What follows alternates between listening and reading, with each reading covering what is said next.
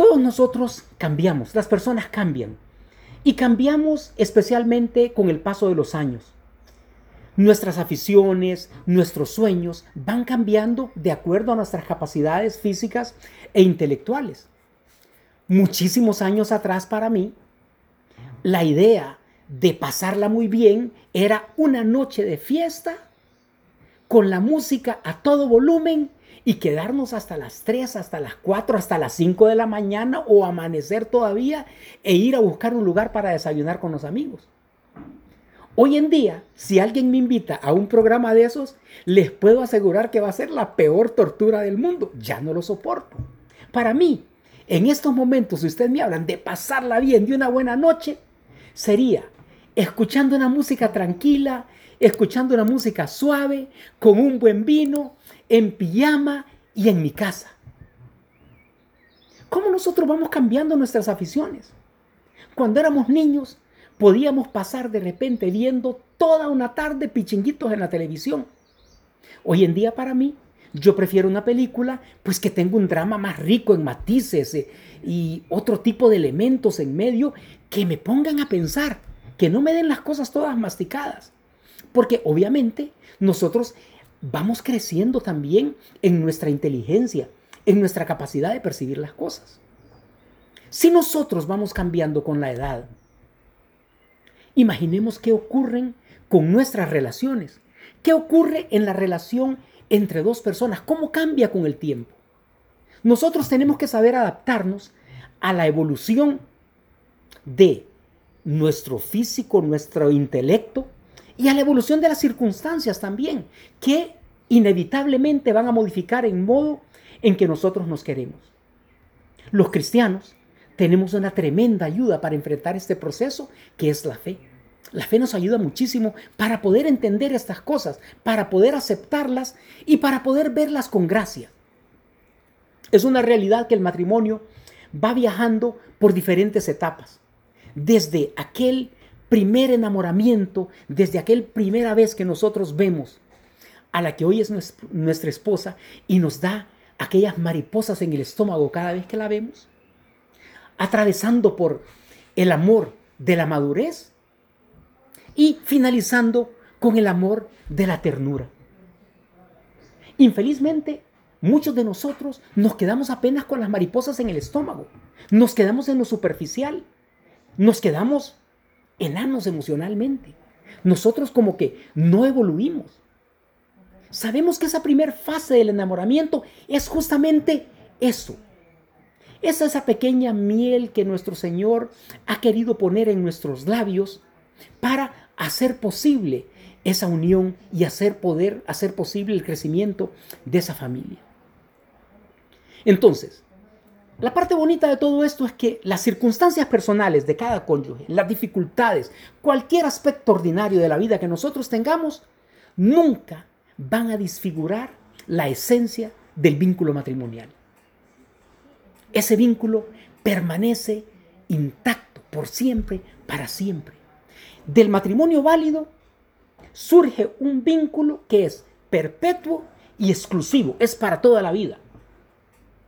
Y va a ser el lugar en que cada uno de nosotros va a buscar en el bien. Fíjense ustedes, es el lugar que cada uno de nosotros va a buscar en el bien y la felicidad del otro su propia plenitud. Salimos de nuestro egoísmo natural, salimos de dentro de nosotros y vamos a buscar el bien y la felicidad en el otro. Nuestra plenitud va a estar amarrada inevitablemente a la propia plenitud de aquella persona que nosotros hemos escogido. Solo en el matrimonio se llega a ser realmente, como lo dice el rito del matrimonio, una sola carne. Nos convertimos en una sola alma. Víctor Frankl, el que escribió eh, El hombre en busca de sentido, nos habla de algo bien profundo y que nosotros conocemos a través de la experiencia. El amor es el único camino para penetrar en lo más profundo de la personalidad de un ser humano. Y nosotros lo vemos claramente cuando nosotros tratamos de corregir a un hijo y en realidad lo que nosotros estamos haciendo es descargando nuestra frustración de no verlo convertido en aquello que nosotros queremos, nunca vamos a conseguir cambiarlo. Nunca vamos a conseguir que mueva su posición o siquiera que la considere. Nadie conoce la esencia de otro ser humano si no le ama. Solamente el amor nos permite poder penetrar dentro de la dimensión de esa persona. Yo no sé cuántos de ustedes han podido meditar. La verdad de que el examen que nosotros hacemos es bien rápido y a veces las palabras se nos van. Y acabamos pues como que escuchándolo pues, allá en el fondo sin poner la debida atención. Yo no sé si ustedes han escuchado o han puesto atención en la pregunta número 10 de nuestro examen. Sé ceder gustosamente en mis preferencias personales para hacer más amable la vida de familia en mi hogar, dándome generosamente a los demás con olvido de mí mismo. Ceder gustosamente de mis preferencias personales. Es que yo llego a mi casa y voy a un pescado y saben que a mí el pescado no me gusta. ¿Y por qué hacen pescado si a mí no me gusta? Si saben que este tipo de comida a mí no me gusta. O sea, yo llego cansado de trabajar a mi casa y pues mi esposa lo que me tiene es un par de amigos, una visita que son amigas de ellas ahí y tengo que quedarme haciendo sala cuando en realidad lo que quisiera es irme a mi cuarto, ponerme en pijama y quedarme metido ahí. Dándome generosamente a los demás, con olvido de mí, a los demás, a mi esposa, a mis hijos, a la empleada doméstica que comparte también con nosotros nuestro hogar. Son detalles que abarcan desde lo más íntimo y espiritual hasta lo material. Ese te quiero que surge de la nada, ese te amo que surge de la nada, sin ningún motivo especial. Esa sonrisa cuando nosotros venimos agotados y cansados. Ese pequeño obsequio, ese pequeño regalo en ocasiones especiales.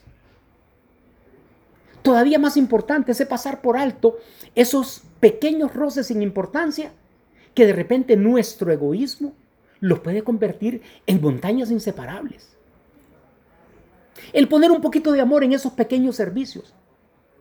De repente que nuevamente nosotros llegamos cansados, es que tenemos la mentalidad del proveedor, nosotros salimos a trabajar y esa es nuestra obligación. Y cuando llegamos a la casa, la casa se convierte en el reposo del guerrero. Salió a la calle a matarse, a cazar un león y viene a su casa a ser atendido. Y de repente le dicen, mira amor, fíjate que esta llave está goteando, no para de gotear. Mira, fíjate que esta luz de aquí no enciende. Y yo vengo cansado. Poner amor en esos pequeños servicios. De eso se compone la convivencia diaria. Hay una propaganda, yo no recuerdo ni en qué canal, creo que es una propaganda argentina que a mí me llamó muchísimo la atención, porque aparece primero una joven señora con un bebé y entonces le dice al esposo, no me ayudes, no me ayudes con el bebé. No lo dice de mala manera. De repente hay un montón de platos sucios, ella los está lavando, él se aproxima por atrás y le pone un alto y le dice, no me ayudas a lavar la losa. Luego ella está limpiando la casa, está trapeando.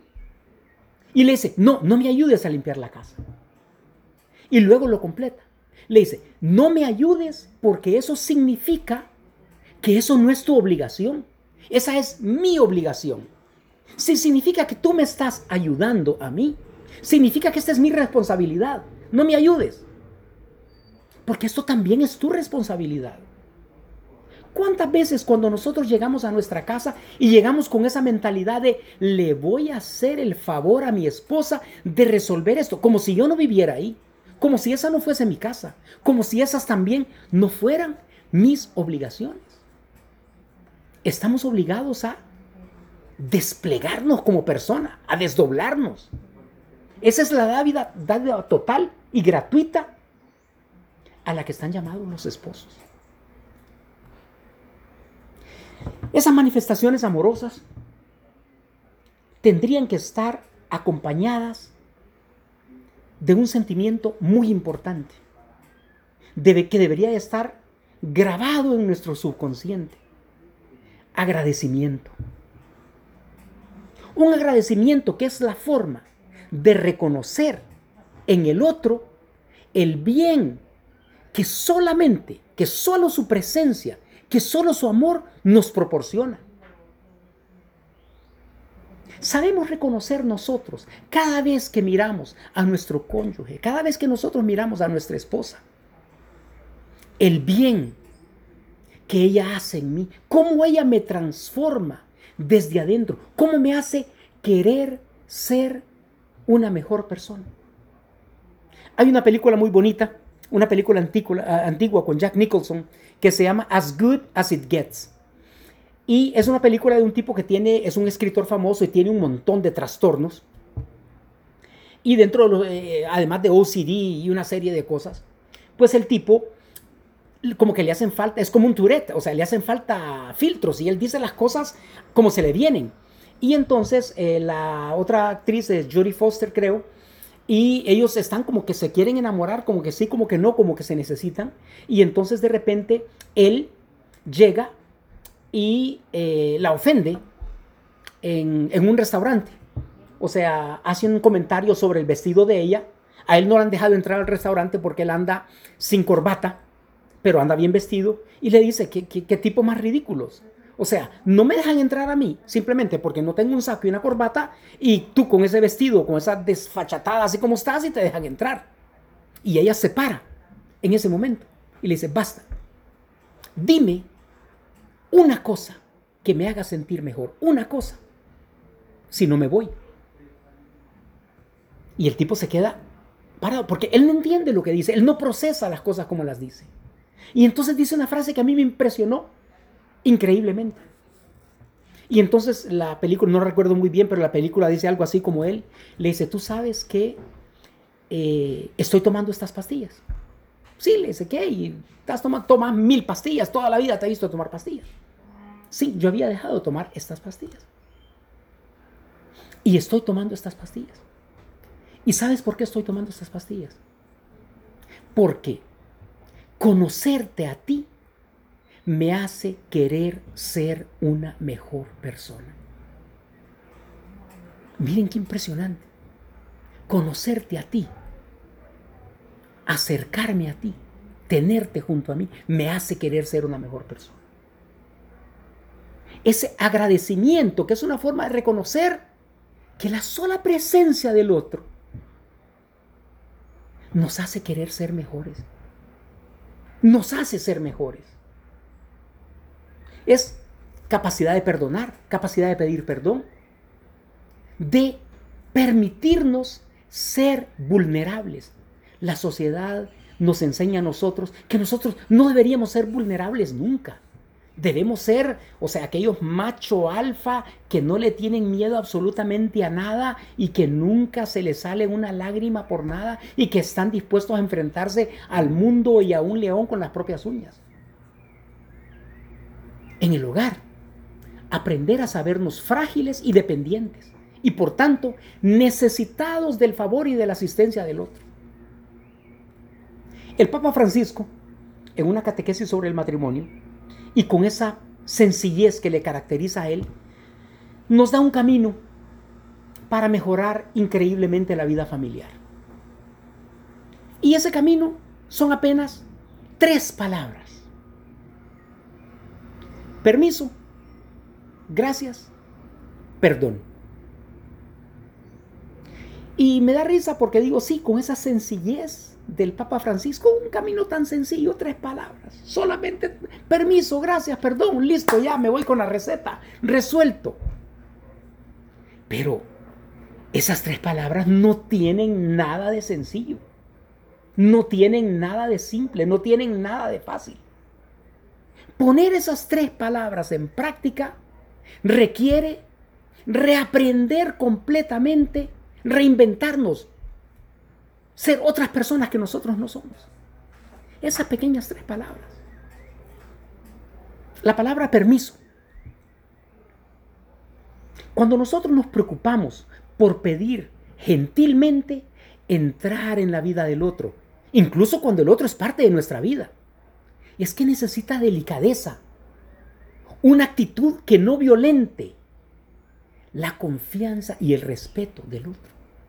La confianza que nos tenemos no autoriza a dar todo por cierto. Y en el amor, mientras más íntimo, mientras más profundo, tanto más exige el respeto de la libertad y la capacidad y la paciencia de esperar que el otro abra la puerta de su corazón. Esa es la primera palabra. La segunda, una palabra dada por sentado, banalizada. Gracias.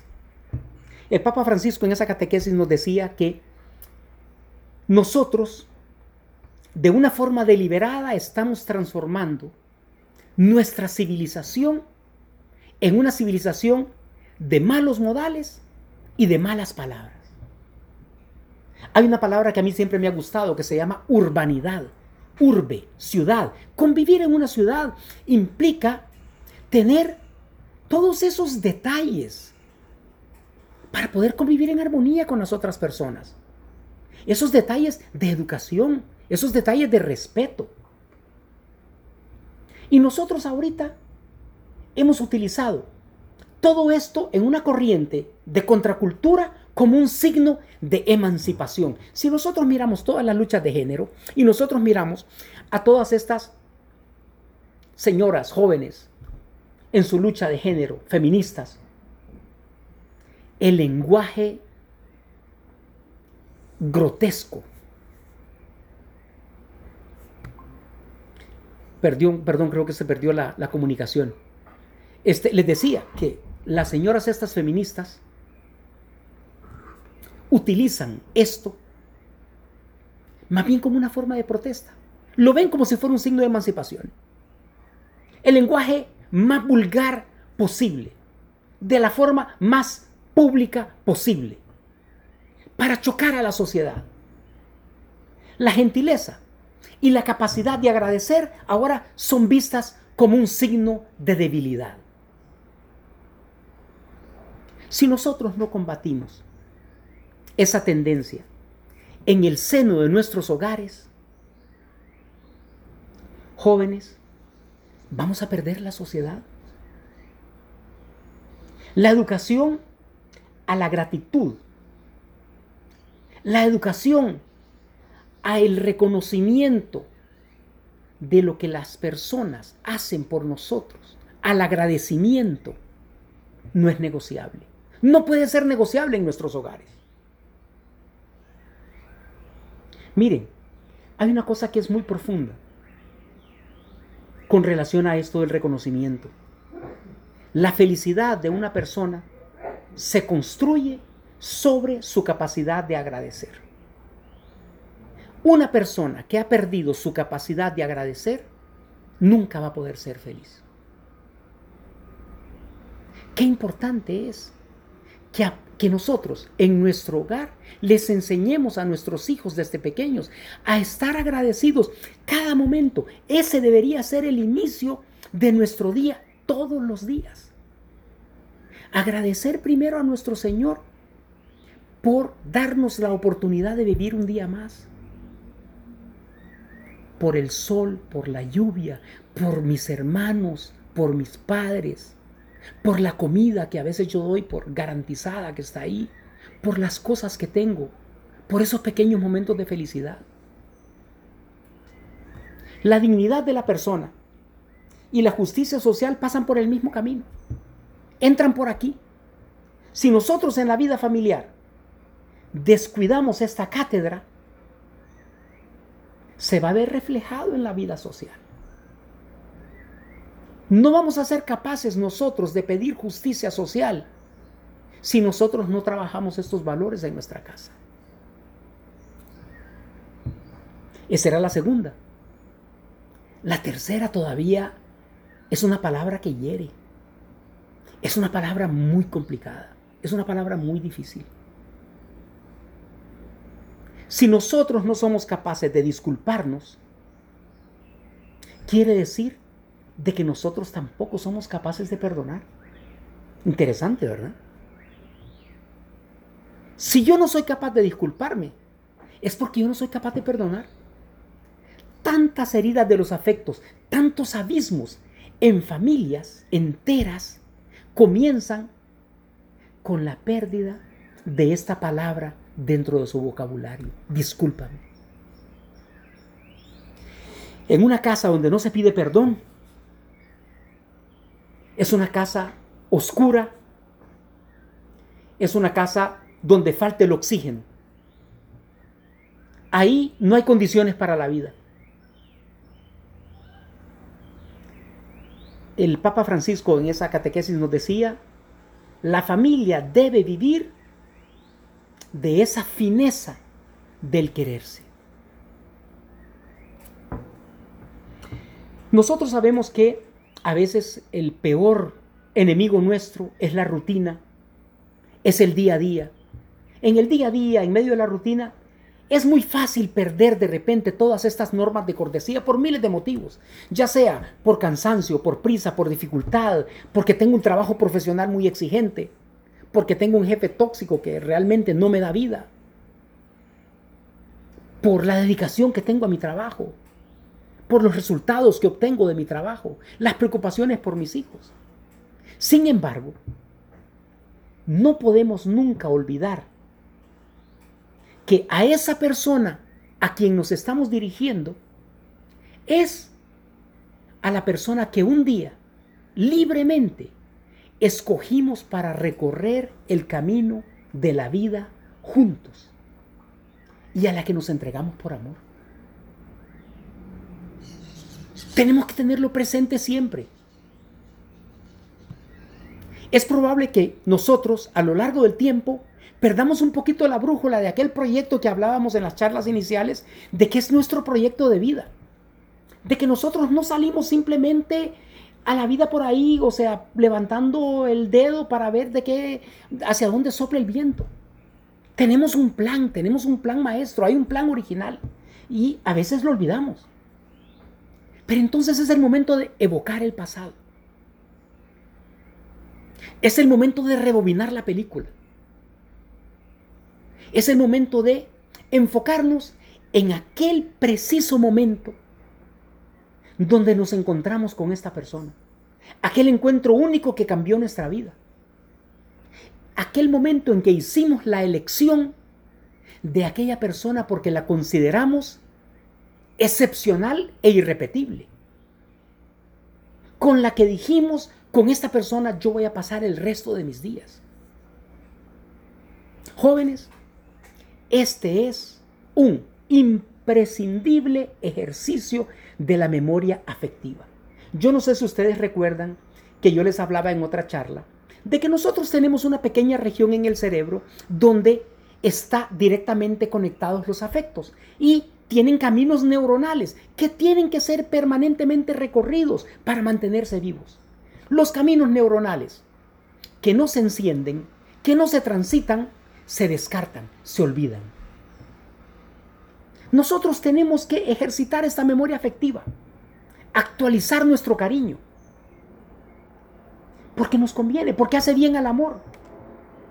Porque el amor en realidad no es lo que aquel enano emocional que se quedó perdido en yo ya no siento, es que mira, yo creo que me voy a divorciar, me voy a separar, porque es que yo cuando veo a mi esposa, yo ya no siento aquellas maripositas en el estómago. El amor es un acto de la inteligencia, de la voluntad y del sentimiento. Y esto, la conjunción de esos tres actos a través de la memoria afectiva, pone las cosas en su lugar. Entonces nosotros recordamos y volvemos a vivir aquellos momentos. Volvemos a revivir aquella felicidad encontrada. Volvemos a colocar con sumo cuidado en el corazón cada una de las piezas. Como aquel reloj valiosísimo que heredamos nosotros de nuestro bisabuelo, de nuestro abuelo, que ya no da la hora, lleno de polvo, lleno de rumbre, y que de repente es necesario desmontarlo Y con muchísimo cuidado se va colocando una y otra pieza. Una rueda dentada con otra rueda dentada. Y de repente, aquel reloj empieza a funcionar tal y como había hecho desde el inicio, tal como había sido entendido. Superamos aquellas limitaciones y entendemos el por qué en aquel momento nosotros hicimos la elección que nos llevó a comprometernos a querer para siempre. Para siempre. Como lo decía Jack Nicholson en la película, tener presente esa disposición de querer ser mejor cada día y hacer de la otra persona una mejor persona cada día con la con el único interés, con la única ilusión de renovar el amor. San José María decía que el camino al cielo de cada uno de nosotros tiene un nombre. ¿Tú sabes cuál es el nombre del tuyo? ¿Sabes cómo se llama tu camino al cielo? El nombre de tu cónyuge, el nombre de tu esposa. Así se llama el camino al cielo. ¿Sabes por qué? Porque esas palabras que nos decía San José María son el comienzo de la relación con Dios y con el cónyuge en el sentido de que ya no se puede admitir la hipótesis de una vida cristiana plena que no incluya a nuestro cónyuge. Así es la trascendencia del amor humano vivido en plenitud, sin reservarnos nada, como lo hizo Jesucristo, entregando todo, hasta la muerte y muerte de cruz. Porque, como nos decía San Juan de la Cruz, en el ocaso de nuestra vida seremos juzgados en el amor. En el ocaso de nuestra vida vamos a ser juzgados en el amor. Nosotros sabemos que, como les decía, por tal vez la rutina, el tiempo o la falta del mismo, a veces la vida conyugal se llena de, de mil matices, de mil colores. Y a veces hace falta un poquito más que el amor para descubrir todos esos mil matices. Hace falta también el buen humor. El buen humor es una característica muy importante del cristiano. Un cristiano sin buen humor no está viviendo con coherencia su llamado a la vida cristiana. Cuando nos hace falta el buen humor, tenemos que preguntarnos qué pasa, qué ha sucedido ahí. Algo no anda bien. Y San José María nos decía, y con esas caras largas, pretendés llamar gente a Cristo. Es que una de las características del cristiano es su alegría. Y nosotros lo decimos así como que de forma automática. La tristeza es la aliada del enemigo. Así que necesitamos ese buen humor para desistir de esa tontería que es tratar de alcanzar la perfección en las Es que a mí las cosas me gustan así, es que esto tiene que ser de esta manera. A veces hasta en la decoración de la casa, que este sillón tiene que estar de esta manera, viendo 30 grados para allá porque el sol de aquí y entonces de esta manera yo puedo ver la televisión, qué sé yo. Aprendamos a reírnos de nosotros mismos. Aprendamos a aceptar la crítica constructiva con agradecimiento, con simpatía.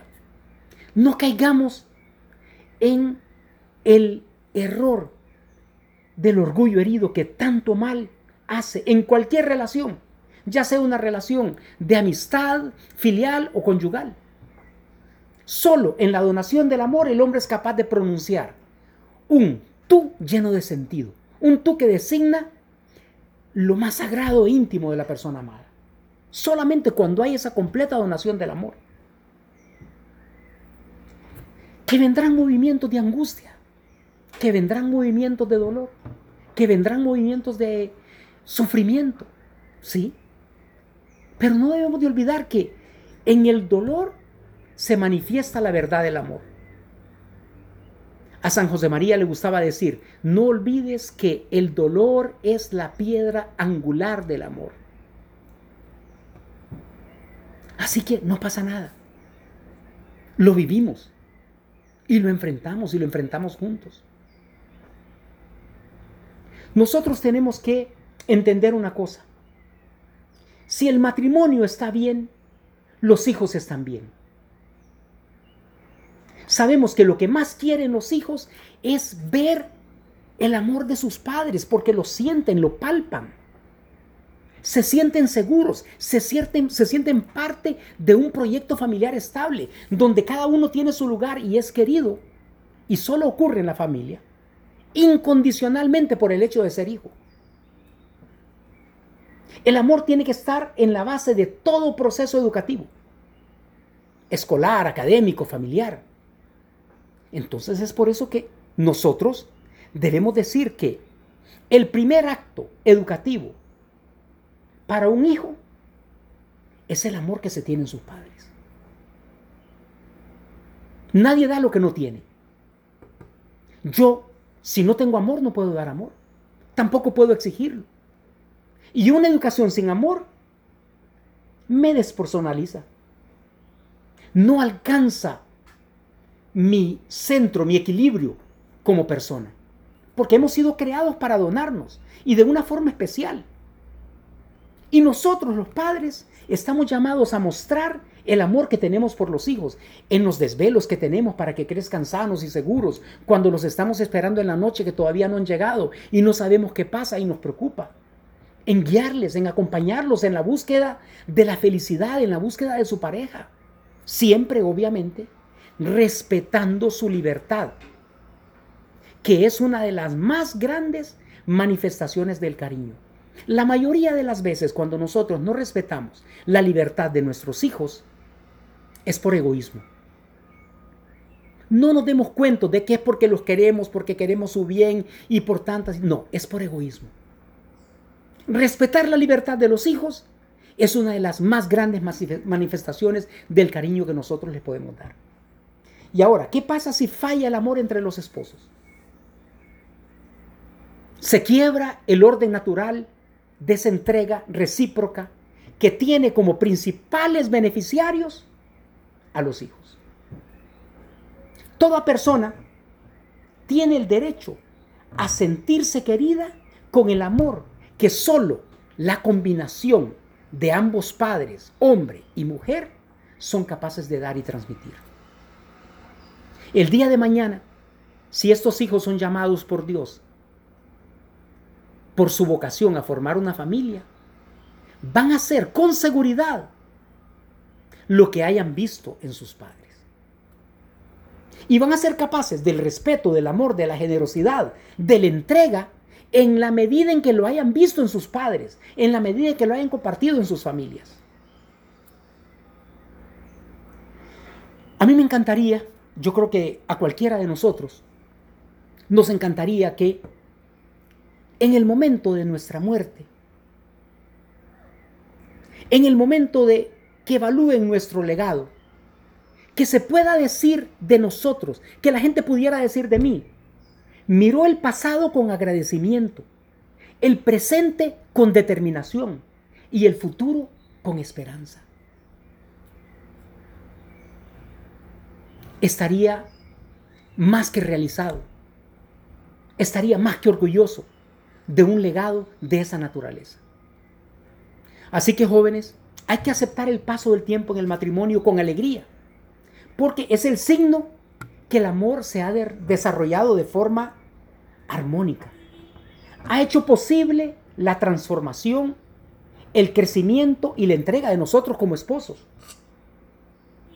y ha podido transmitir a los hijos ese DNA, esos valores, esos principios. Porque ellos no necesitan nada más que eso, no necesitan regalos. Lo único que necesitan es cariño.